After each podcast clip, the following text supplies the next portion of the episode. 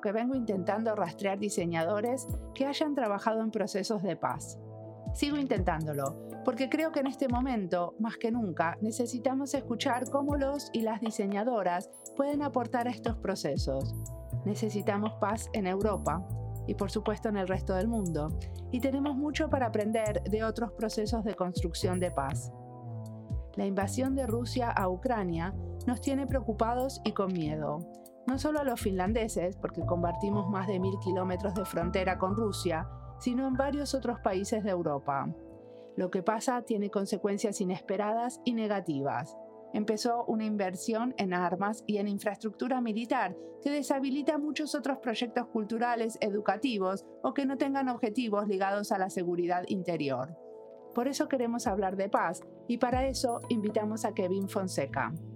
Kevin Fonseca es un diseñador que se puso a estudiar el rol del diseño en escenarios de conflicto armado en Colombia y las prácticas de diseño en relación a la construcción de paz territorial. Trabaja en un laboratorio de innovación UIA Lab. Mi nombre es Mariana Salgado y esto es Diseño y Diáspora.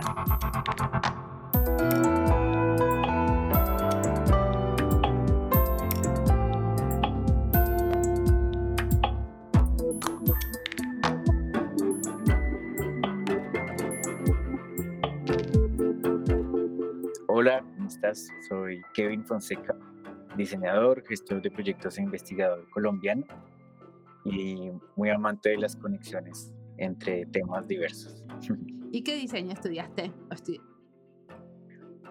Estudié diseño industrial en la Universidad Nacional de Colombia, sede Palmira, en el Valle del Cauca. ¿Y mm, el Valle del Cauca dónde está? ¿En qué parte de Colombia? Es el suroccidente del país, es la capital es Cali, y Palmira es un municipio mediano que es como a 30 minutos donde está la universidad. Ah, perfecto. Ahora me ubico más.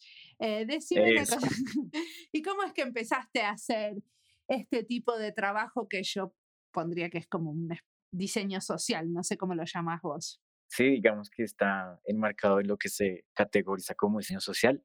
Pues mira, yo lo empecé a entender, yo creo, fue en principio, en la medida que tuve un interés eh, cuando estudiaba diseño sobre mm, cómo vincular el diseño eh, en el escenario de un posible acuerdo de paz en el país, porque eso es lo que estaba pasando cuando estaba estudiando. Justo al empezar, habían empezado en el 2012 la mesa de diálogos en La Habana para un posible acuerdo las extintas guerrillas de las FARC y el gobierno que estaba en ese momento. Entonces, a mí me, me generaba mucho seguir esa mesa de negociación mientras estudiaba, pero sabes que no tenía idea cómo vincular el diseño hacia ese sentido. Y ese fue mi esfuerzo, como un poco. O sea que ya lo eh, hiciste como trabajo de tu facultad, ya empezaste a trabajar con esto de la negociación de paz. Pues que exactamente, sí, pero lo empecé a trabajar en materias que no eran especialmente diseño, ¿sabes? Porque como no, no encontraba como ese diálogo abierto en los espacios de diseño, entonces lo empecé a ver, por ejemplo, eh, eh, una se llamaba pensamiento socioeconómico, que había que verla, pero era, si me entiendes, socioeconómico, era como muy del contexto. Y fue al final donde me pude lanzar escribiendo un artículo para una materia que tenía que ver con este abordaje de la investigación en diseño. Fue por eso donde ya pude bajarlo, ¿no? como de la idea al escrito. ¿Y qué hiciste? Porque yo tengo entendido que lo que vos haces tiene que ver con investigación, acción, ¿no? Que no es solamente como investigar de libros, sino que tratas de intervenir concretamente, en, en este caso, en la negociación de paz. ¿Qué hicieron? Fue así. Imagínate cómo fue. Es muy curioso, porque Claro, mientras yo estudiaba diseño y antes de abordar lo de la investigación eh, sobre el tema de construcción de paz o conflicto, cómo entender el conflicto, pues fue en el 2015 más o menos donde a mí me preocupaba mucho que cuando estudiábamos y hacíamos productos de diseño no se pudieran, digamos, validar como en el contexto real, ¿no? Como con población real. Entonces, yo lo que comencé a hacer, Mariana, que eso fue como algo que me ayudó a entenderlo, fue gestionar dónde hacerlo con gente, ¿no? Con gente real. Entonces, de ese año, ya un poquito antes de hacer en el 2017 lo de la investigación, ahí fue donde dije, oye, pues esto del diseño y empecé pues como a entenderlo más lo del diseño social, de leerlo y demás, es obviamente trabajar en un contexto mucho más, digamos, local, ¿no? Como entendiendo lo que está ocurriendo. Y de ahí dije, el paso está por ahí hacia lo que yo hablo de la construcción de paz. O sea, me gustaría entonces a través de lo social ir hacia allá. Y ahí fue como donde me pensé lo de empezar a escribir sobre cómo era el rol del diseño en escenarios de conflicto armado. Esa fue la pregunta de investigación. ¿Cuál es el rol del diseño en escenarios de conflicto armado en Colombia? Del diseño industrial. Ok, ¿cuál es el rol del diseño industrial? ¿A qué conclusión llegaste? No, pues no, no, eso se está construyendo. o sea, porque es una pregunta que no la puedo responder solo yo. Entonces, ahí lo que comencé a también entender, Mariana, era como, bueno, ahora dejemos de solo teorizar con la pregunta y apliquemos, como tú dices, pasar a la práctica, ¿no? Pues mira, como realmente yo no tenía ni tenía como un fundamento de lo que era diseño y conflicto, que es como lo llamé, ¿no? Diseño y conflicto. Entonces, ¿cómo entender eso? Ese rol. Digamos que un poco me lancé a probar eh, con una manera un poco más pedagógica a través de talleres, como de entender cómo llevar esa teoría a comprenderla con escuelas para eh, implementar como ese diseño en la construcción de paz. Entonces ahí es donde empieza como ese camino a entender cuál era el rol del diseño. Entonces, en principio, realmente lo que un poco abrió la puerta fue que lo que yo busqué del diseño, los casos en, en el mundo, por decirlo así, que yo estudiaba, sobre dónde había tenido un rol el diseño en escenarios de conflicto armado interno o conflicto internacional, era que el diseño muchas veces velaba por construir eh, metodologías de participación, de escucha, un poco también de entender cómo las personas historiadoras o de sociología o de otras áreas que ya tenían mucha más experiencia en este campo podían vincular herramientas novedosas o, digamos, un poco disruptivas, diferentes, donde pudiera haber una apropiación sobre el tema comunitario de una forma no, no conocida con anterioridad. Y el diseño tenía un abordaje, digamos, muy distinto desde su perspectiva, me, digamos, metodológica. ¿sí? Eso era como mi... O sea, como lo que vos querías era como eh, pedir prestado de los sociólogos y de los historiadores sus herramientas para trabajar en el campo. ¿A eso te referís? En, en ese punto, yo dije, pues debo hacer exactamente como debo buscar quiénes han y de qué maneras han desarrollado herramientas para aplicarlas desde el diseño, el diseño que pueda hacer con eso. Y ahí es en ese estudio que yo me senté, muy aplicado y muy ñoño a hacerlo, fue em, que comprendí que muchas veces el estudio del conflicto armado tenía que ver con el estudio cuantitativo, o sea, muchas veces informes, ¿cierto?, sobre números, eh, digamos, a cuántas personas afectadas por violencias y demás, y en el sociodemográfico, que era cualitativo. Se la pasaba entre ambos y para mí eran insumos súper importantes, pero desde eh, la comprensión más semiótica, me estaba dando cuenta que había algo muy interesante que el diseño podía abordar y era cuál era la construcción simbólica en esos escenarios, que esa fue mi aporte, cómo se construían, digamos, esos símbolos. Ok, o sea que de alguna manera lo que vos propusiste es hacer em, investigación cualitativa con algunos grupos de trabajo para entender cuáles eran los símbolos del conflicto. ¿Entendí bien? Exactamente. ¿Y para qué sirve entender los símbolos del conflicto? Pues hasta el día de hoy, lo que hemos podido comprender con quienes dialogamos sobre estos temas y con las personas que trabajamos, es que la construcción simbólica o de los símbolos genera un espacio donde las poblaciones, ¿cierto? O las comunidades y los territorios han expresado eh, sus sentires hacia esas violencias que han vivido o esa recuperación o digamos, han podido saldar esas heridas que se les han impactado por medio del conflicto armado. Entonces, muchas veces la construcción simbólica es la voz territorial de la manifestación cultural, artística o simbólica de las poblaciones que han sufrido el conflicto armado. Entonces, esas voces se reflejan en muchas formas, ¿no?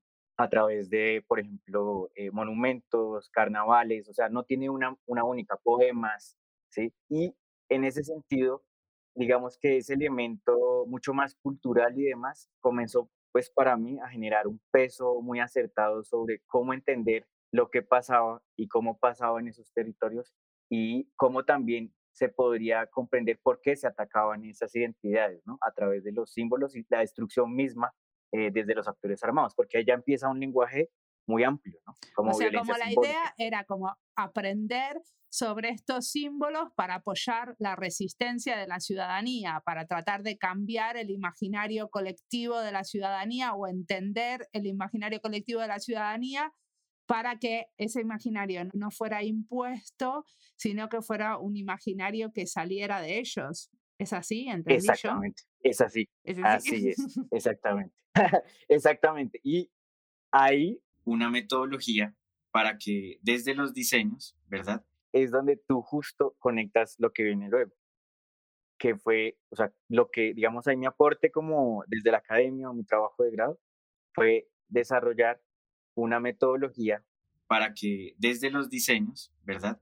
Se pudiera trabajar en estos temas, pero comprendiendo previamente a hacer cualquier trabajo de campo o a realizar cualquier intervención en los territorios, comprender cuáles eran esos elementos de construcción identitaria, ¿no? En esos territorios, porque era muy vital, digamos, no generar incluso más conflictos cuando te acercabas sin entender cuál era el contexto, ¿no? Entonces, eso, eso fue lo que significó que es justo lo que acabas de decir, pero en resumidas cuentas fue como una forma de abordarlo. E, sí, como de alguna manera es el rol que muchas veces tiene el diseñador como de traductor entre grupos, ¿no? Como entender esos símbolos es como parte de hacer hablar a grupos que no necesariamente están en diálogo. Exactamente, exactamente. E, así fue.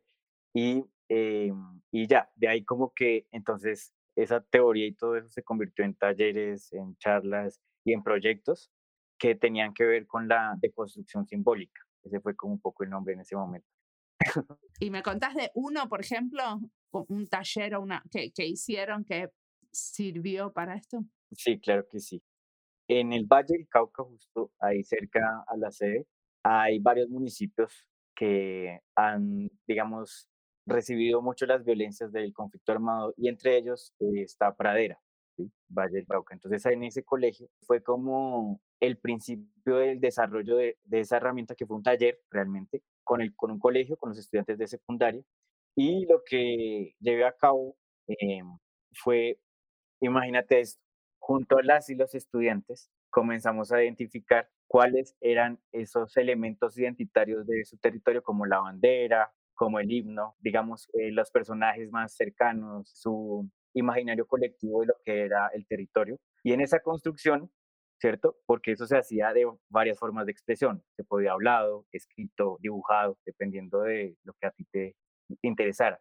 De esa construcción comenzamos a entender cuáles eran esos elementos que se repetían, que estaban impuestos por lo institucional, por la escuela, o que ellos habían construido bajo, digamos, un poco el legado de la historia del conflicto, como el miedo. Había unos factores repitentes como en cuanto a lo que se, encontraba cuando hablábamos con los estudiantes. Entonces, eso develó muchas cosas incluso para el colegio. y era como eh, en qué medida lo que usamos, ¿no? Desde la comunicación y desde los símbolos y el himno y demás, eh, no se toca a profundidad, solo se repite como un factor de identidad, pero realmente no se comprende eh, en, profundidad. Y dentro de eso, pues fue dejar un poco esa manera de empezar a cuestionar, ¿cierto? Toda esa construcción identitaria que uno tiene en cualquier escenario, no solo en el colegio, en la familia, en otros elementos. Entonces, ahí está. Y eso es, o sea, como que el elemento transversal a todo eso es que siempre en la memoria de las y los estudiantes estuvo un poco, digamos, muy marcado el miedo y todo lo que ocurrió de las violencias en los 80s y 90s de su familia, que ellos no lo vieron, pero que ellos querían cambiarlo con esta visión esperanzadora de que era un nuevo territorio, ¿no? En la construcción de paz. Esa, esa era como la visión. ¿Y terminaron diseñando nuevos símbolos? Terminaron generando imaginarios colectivos, exactamente, con eh, ¿Y qué es un imaginario colectivo? Porque para mí es algo más abstracto. Ajá, ¿Qué sería? Ahí, en ese caso. Imaginar un, un, imaginario colectivo. Un imaginario, digamos, en cuanto a. E, en ese momento trabajamos como el paisaje, el paisaje territorial. Eh, y en cuanto a la, al significado de lo que ellos concebían como la montaña y demás, haz de cuenta, generaron como un paisaje colectivo por decirlo así, de lo que ahora interpretaban como su territorio, entendiendo las cosas que ya habían sido impuestas y demás, y generaron un poco algo más vivo, actual, construido desde el ahora, ¿no? Entonces en ese imaginario valía más el, los árboles, la vida, el río, la esperanza, un lugar, un territorio un poco más hacia el futuro, ¿no? Esa era la construcción. Perfecto. Y decime una cosa, ¿esto es parte del laboratorio WIA Lab? Ah, ¿Es bueno. así? Sí, sí, sí. Entonces, ¿Me contás por qué generaron ese laboratorio? ¿Cómo, cómo, cómo vale, viene vale. el cuento del laboratorio? Es que es buenísimo porque así vamos muy cronológicamente. Entonces, eso pasó ahí, yo me gradué y dije, vamos a hacer algo y es que, digamos, no dejar ese trabajo en el olvido y que siga teniendo esa vida, ¿no? Hacia adelante. Entonces, en esa medida, lo que empecé como a construir fueron o mantener o extender esos espacios de los talleres o, eh, digamos, un poco seguir investigando y poniendo en práctica, ¿no? Como esa forma de verlo de la semiótica y demás. Pero me fal o sea, faltaba como un algo, una organización o un espacio donde confluyera y no solo fuera desde la perspectiva de Kevin, que era como algo que me problematizaba mucho, que quedara solo en mí porque el interés es colectivo sobre la construcción de paz. Entonces, en esa medida pensé en un espacio más ampliado y fue el laboratorio, que nació como idea en el 2020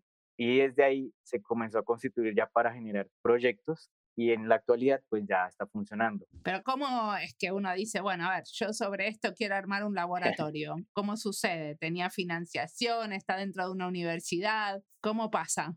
¿De dónde sale este laboratorio? Yo creo que pasa es porque tenía incertidumbre de que no tenía un espacio donde hacerlo, ni universidad ni nada, y entendí que podía ser como la forma de emprenderlo, Emprender como un proyecto, volverlo una organización. Nace independiente, digamos, eh, yo lo empiezo a financiar como de forma autónoma y más bien a la actualidad para generar su sostenibilidad se recoge con las alianzas, se vuelve un aliado tanto para la universidad donde estudié como para y organizaciones privadas que quieren llevar a cabo sus procesos de pedagógicos, de investigación o de proyectos con este sentido de la construcción desde la semiótica, ¿no? ¿Y quiénes son partes de este laboratorio? Bueno, actualmente somos tres personas que estamos como involucrados en procesos dependiendo del tipo o la dirección que tengan. Uno es Daniel Helves, con él trabajado sobre mm, la plaza de mercado, ¿sí? Y cuál es su valor patrimonial y simbólico, que ese es como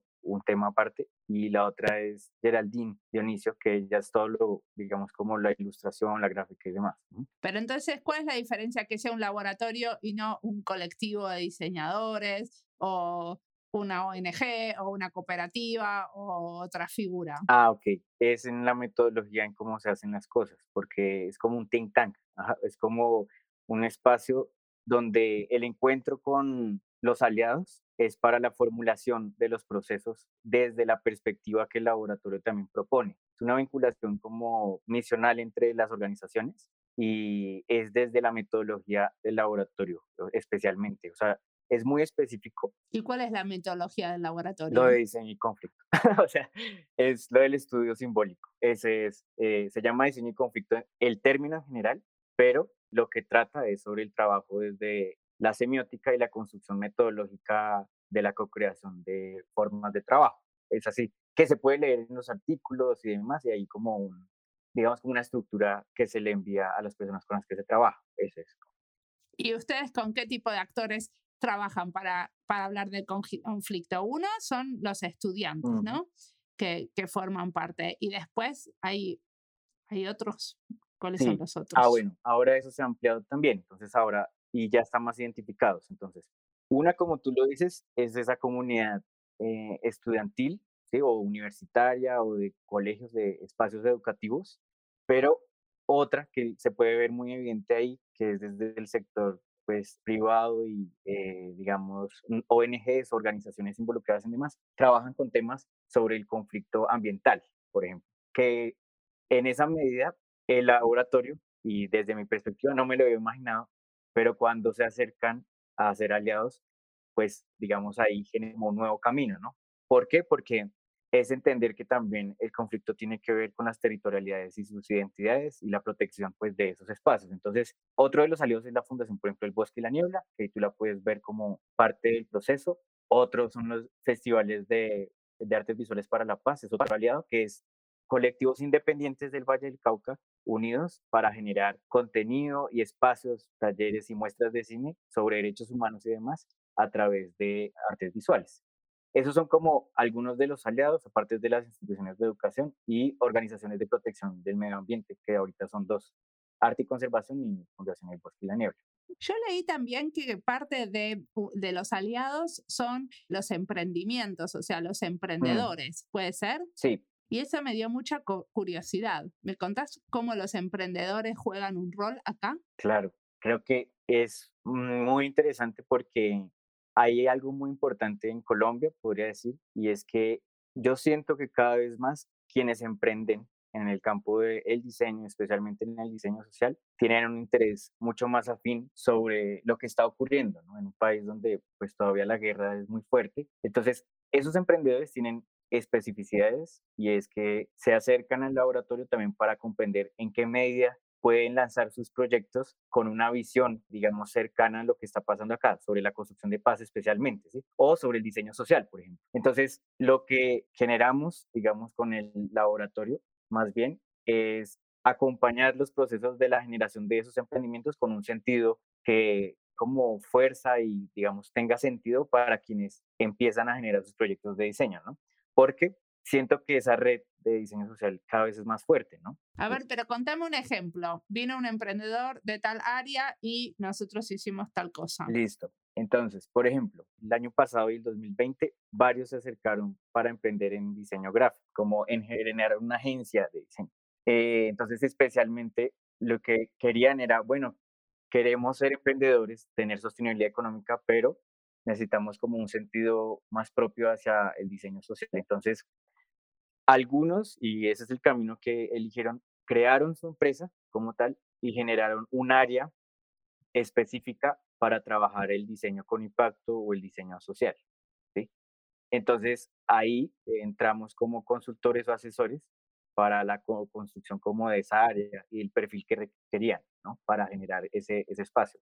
Entonces, en esa medida era formular esa área en esos emprendimientos que querían hacerlo y que tenían, digamos, algún tipo de financiación. Ese en ese caso.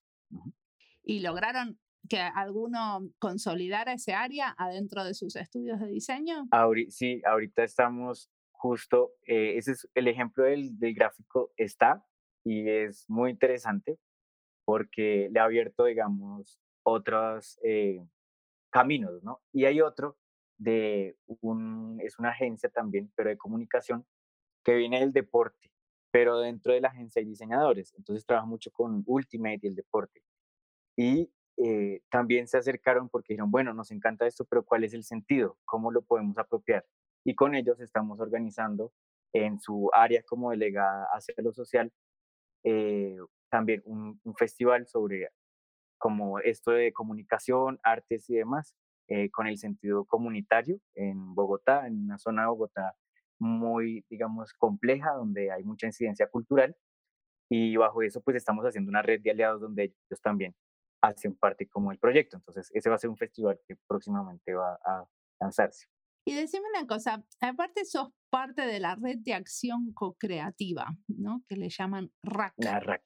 Me gustaría que me cuentes de eso. Eso es una alianza con los mexicanos, ¿cierto? Sí. Y mexicanos. sí, sí, sí, así es. Bueno, te cuento sobre la RAC en general. Sí. ¿Qué es? Bueno, ¿qué es la RAC? La RAC es una plataforma de gestión de proyectos que nace en el 2016 entre dos amigos y colaboradores, que ahí está Pedro Ramírez y yo. o sea, eso fue como, entonces, cuando comenzamos a hablar y demás, y a gestionar proyectos, esa era, pues comenzamos a ver que entre esas ayudas o esos aportes que nos hacíamos con otros colectivos, era importante generar un espacio donde no solo estuviéramos nosotros, sino se ampliara, como la gestión se ampliara. Y en ese interés había algo también que nos parecía muy importante y es que, imagínate Mariana, que muchas veces cuando uno gestiona desde el sector cultural, pues uno puede sentir que no tiene un apoyo como de un aliado, que tenga experiencias, que no sea algo como institucional siempre y demás. Dijimos, la RAC debe volverse ese aliado para generar como digamos, como esa un poco seguridad de que tu proyecto pues tiene alguien atrás, como una red que le apoya. Entonces la RAC nació con ese sentido y poco a poco, año tras año, del 2016 a hoy, pues se volvió muy formal, muy seria. o sea, como que ya es una red eh, que se mueve por sí sola. Entonces si tú ves en la RAC, aunque lo empezamos dos personas, ahorita somos más o menos seis personas por territorialidades que hacen uso de la red. Concretamente, facilitamos reuniones entre el sector, digamos, gobierno, entre universidades y, entre colectivos independientes para generar proyectos de incidencia territorial desde el sector cultural, desde las artes, diseño y creatividad. Entonces, como red, o sea, ¿qué hacemos? Eso, eh, ser como relaciones públicas, básicamente, ¿no? ¿Y qué tipo de, a ver, contame un proyecto que nació de acá? Un proyecto así muy interesante que ha nacido y se ha mantenido en el tiempo se llama, hemos co-construido la agenda académica del Festival de las Artes Ricardo Nieto de la ciudad de Palmira, Valle del Cauca, y esa la hacemos con la Secretaría de Cultura de esa ciudad, de Palmira. Somos sus aliados, por ejemplo. Entonces, e, ese es como un proyecto. Decime, ¿y qué te parece que con este trabajo que estás haciendo de diseño y conflicto y con este trabajo de gestión de proyectos y la red, qué es lo que va a pasar en el futuro? ¿Qué te imaginas? ¿O qué tienes ganas de que pase? Otra pandemia. Bueno, yo tengo que tengo muchas, ganas de, que pasen cosas, pero eh, concreto de la, de la RAC, de la red primero, yo me imagino a la RAC teniendo una incidencia territorial más consolidada, o sea, teniendo nodos en México, en Centroamérica y en Sudamérica, que no solo dependan como de quienes estamos ahorita gestionando los proyectos, sino que ya se muevan por sí mismos, ¿sí? O sea, que la RAC sea una red que tenga una autonomía suficiente para que opere en esos tres espacios de Latinoamérica. Ese es como mi, mi sueño, que no, no es que esté muy lejano, pero que me gustaría que fuera digamos, estuviera más eh, materializado, como que ella por sí sola estuviera gestionándose en esos territorios. Perfecto. ¿Y con respecto al, trabajo de conflicto? Bueno, entonces, el trabajo del de, el laboratorio como tal y diseño y conflicto lo que más me interesa, Mariana, realmente es que de esto lo utilicemos mucho más desde el gremio, los sectores de diseño, o sea, lo utilicemos como insumo o, o, insumo o que sea o se debata, o sea, como que se ponga en el ejercicio del debate, se utilice o se gestione, digamos, para las áreas que tengan interés. Yo me imagino también una mayor vinculación de sectores que no tengan que ver con el área creativa, ¿cierto? O sea, entre más alejado del diseño, me parece que este laboratorio y esta incidencia del diseño de conflicto va a tener, digamos, otra perspectiva y va a tener otra eco y otra visión. Ese es mi interés de llevarlo a espacios donde no se habla del diseño, que eso es en lo que yo un poco trabajo haciéndolo, haciéndole la voz a eso. Y obviamente es un poco eh, desacomodar el diseño, entonces en esa área. Bueno, pero hay mucho trabajo del diseño, por ejemplo, en políticas públicas, por ejemplo. ¿Lo ves como influenciando la creación de políticas públicas, por ejemplo? Para Colombia veo que es viable y es un sector en el cual debe tener diseño, o sea, debe estar ahí para el futuro que el país está pensando, ¿no?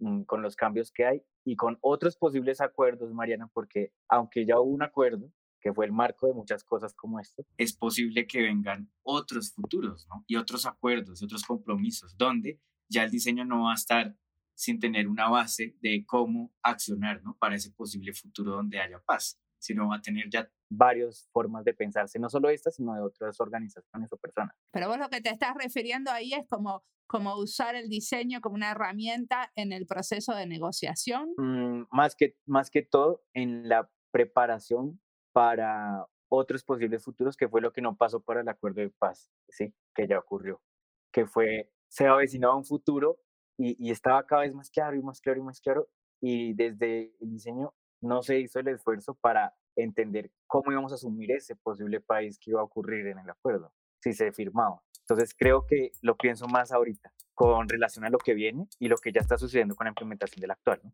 Eso lo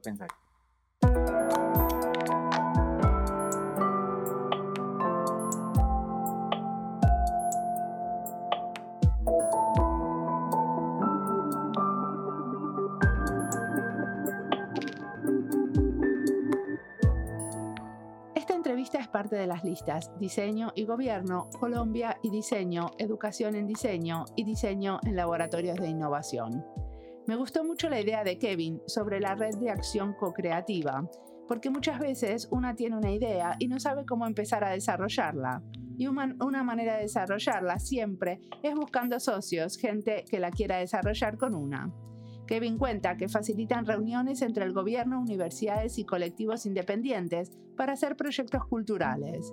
En estas reuniones me imagino que uno pueda llevar una idea y la puede desarrollar con otros. Una red para apoyarnos mutuamente en proyectos culturales y sociales, bien amplia, con gente con ganas y sin miedo, transdisciplinar y regional.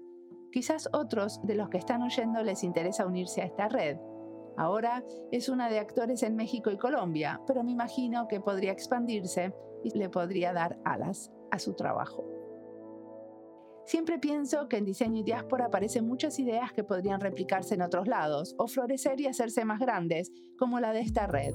Me pregunto cuántos de los escuchas están atentos y después de escuchar deciden unirse a una red o empezar la propia o activar alguna dormida. A veces lo que escuchamos nos hace acordar a algo que pensábamos hacer, que estaba olvidado, pero que está en la misma línea de acción y podríamos activarlo. Sigamos ahora escuchando a Kevin para ver cómo se activa en nosotros la próxima iniciativa solidaria o se continúa la que ya empezamos.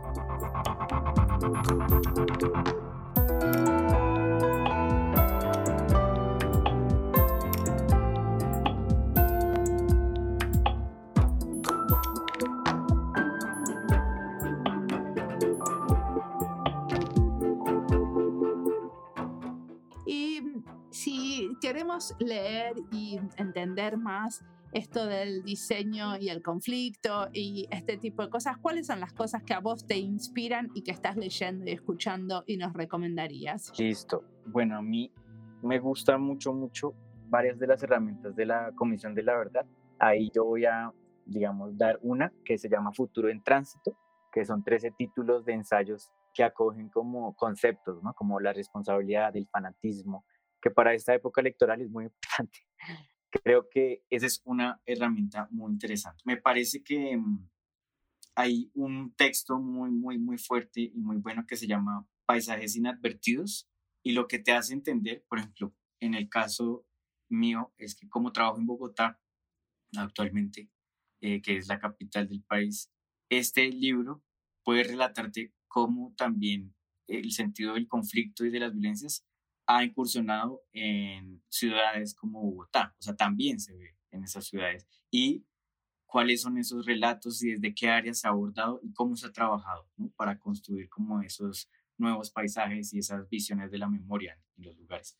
¿Qué es la Comisión de la Verdad? Bueno, pues la Comisión de la Verdad es la entidad encargada de esclarecer lo que ocurrió como la verdad ocurrida en el marco del conflicto armado del país. Esta comisión se crea pues a partir del el acuerdo de paz y genera una serie de actividades desde el diálogo, material pedagógico, la conversación, la escucha en el territorio sobre cuáles son esas verdades que el país no ha escuchado sobre el conflicto armado. Entonces trae, digamos, en ese ejercicio una serie o mucha información e insumos para que la sociedad colombiana entienda desde múltiples perspectivas cuál ha sido esa verdad ¿Y, hay diseñadores trabajando en la Comisión de la Verdad? Hay, hay diseñadores y yo soy uno. ¿Y cuál fue tu rol en, en, estas? Porque si ustedes están haciendo herramientas, es interesante ver cuál fue tu rol en la creación ah, de esas herramientas. Pues yo, y yo justo, yo sé eh, y sé que ha habido, digamos, en los equipos de pedagogía y la construcción de material, yo entré ahora en enero, ¿no? o sea, yo entré, pero yo vengo trabajando como voluntario hace un tiempo. Y mi, mi rol especialmente, Mariana, es eh, en el apoyo, el seguimiento y la co-construcción de cómo es la ruta para activar una estrategia que se llama la generación de la verdad. Y en esa ruta es los talleres, los materiales que se van a llevar a cabo, eso es lo que estamos haciendo. Entonces, el rol ahí, como desde los diseños, es materializar un poco el legado de la comisión y facilitar el uso de ese legado, ¿no? desde su informe y el legado en general, para que esas ciudadanías y juventudes lo utilicemos para lo que se avecina luego de la comisión, que es implementarlos en la sociedad para entender la verdad del conflicto armado en el país. Es eso. A ver si yo entendí bien. O sea, vos te dedicas a pensar cómo puede ser la participación ciudadana y cómo pueden usar estas herramientas y de esa manera como apropiárselas. Exactamente, pero el enfoque es apropiarse la información y el informe final de la Comisión de la Verdad y el legado de la Comisión. Tiene ese enfoque, el informe final y el legado de la Comisión. Si es apropiación de la sociedad, entonces, y desde las juventudes, que son, son quienes activan los talleres y demás, que se llama generación de la verdad o generación de más. Esa es como eh, el voluntariado de la comisión para este ejercicio. El voluntariado, porque el trabajo que haces es trabajo voluntario para la comisión. Ahora no, ahora ya entré trabajando formalmente. Formalmente. Muy bien. Eh. Entonces, como tenés un rol como muy importante en cuanto a que la eh, población joven se, se, se, apropie de esta información. Sí, del legado. Pero parte de la información, tengo entendido bien que no es solo información, sino que también son como herramientas, como estos talleres. Sí, claro, porque se divide en dos partes. El informe final de la Comisión de la Verdad, que pues, son varios tomos que tienen toda esta información, ¿cierto? Escrita y, digamos, visual, y todo lo que tiene que ver con el legado, que el legado de la Comisión es transmedial es audiovisual, hay material pedagógico y demás. Entonces es llevar ese legado. Hay kits pedagógicos que también se van a lanzar. Entonces, un poco es utilizar esos dos eh, sentidos de, lo que deja la comisión para llevarlo a eh, estas poblaciones, como tú lo dices, pero sí son dos. Por ejemplo, un, kit puede ser para hablar cuál sería el futuro del país si se implementara eh, este acuerdo de paz de una forma, digamos, satisfactoria, digamos, de una forma bien hecha, bien realizada, ¿no? Como dándole un poco ese sentido de importancia a lo que es el acuerdo. Entonces, ¿cómo te imaginas el futuro en 20 años, 30 años? ¿Y cuál es la herramienta que se utiliza para eso? Entonces, ¿cómo se va a llevar a cabo eso? Eso lo vas a ver en mitad, eh, digamos, como de abril a mitad de año, porque es lo que estamos construyendo, pero van a haber muchos ejercicios de taller antes de eso, o sea, talleres, diálogos. Perfecto. Bueno, muchísimas gracias por la entrevista. gracias a ti.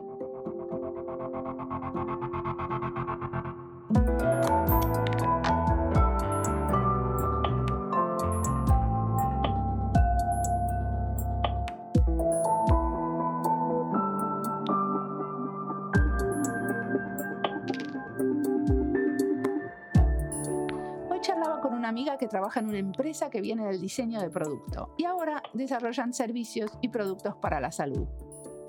En el lugar donde trabajan tienen muchos procesos y protocolos muy claros, como parte de un hacer que tiene muchos años de tradición y calidad. Ellos miden, evalúan, desarrollan, testean y es difícil para un diseñador en esta organización proponer nuevos métodos. En el área que trabaja Kevin, en espacios donde no hubo antes diseño, la ventaja es que uno puede influenciar los procesos. Kevin dice que le interesa llevar al diseño nuevos espacios donde no se habla del diseño. Uno, por ejemplo, es la creación de políticas públicas o los acuerdos de paz. El diseño en estos ámbitos podría preparar la recepción de otros posibles futuros, nos dice. O eso es lo que yo entiendo. Sí, en nuevas áreas como la creación de políticas públicas, algunos como yo estamos intentando abrir caminos y espacios para el diseño. Aunque a veces resulte como luchar contra molinos de viento, algunos procesos se pueden permear. Y son pasitos, pero definitivamente acuerdo con que esos pasitos pequeños nos permiten explorar otros futuros posibles y tener menos tradición en procesos de diseño y tener menos compañeros diseñadores en la saga lo hace definitivamente desafiante se argumenta desde el saber de otras disciplinas y se buscan acuerdos desde la diversidad.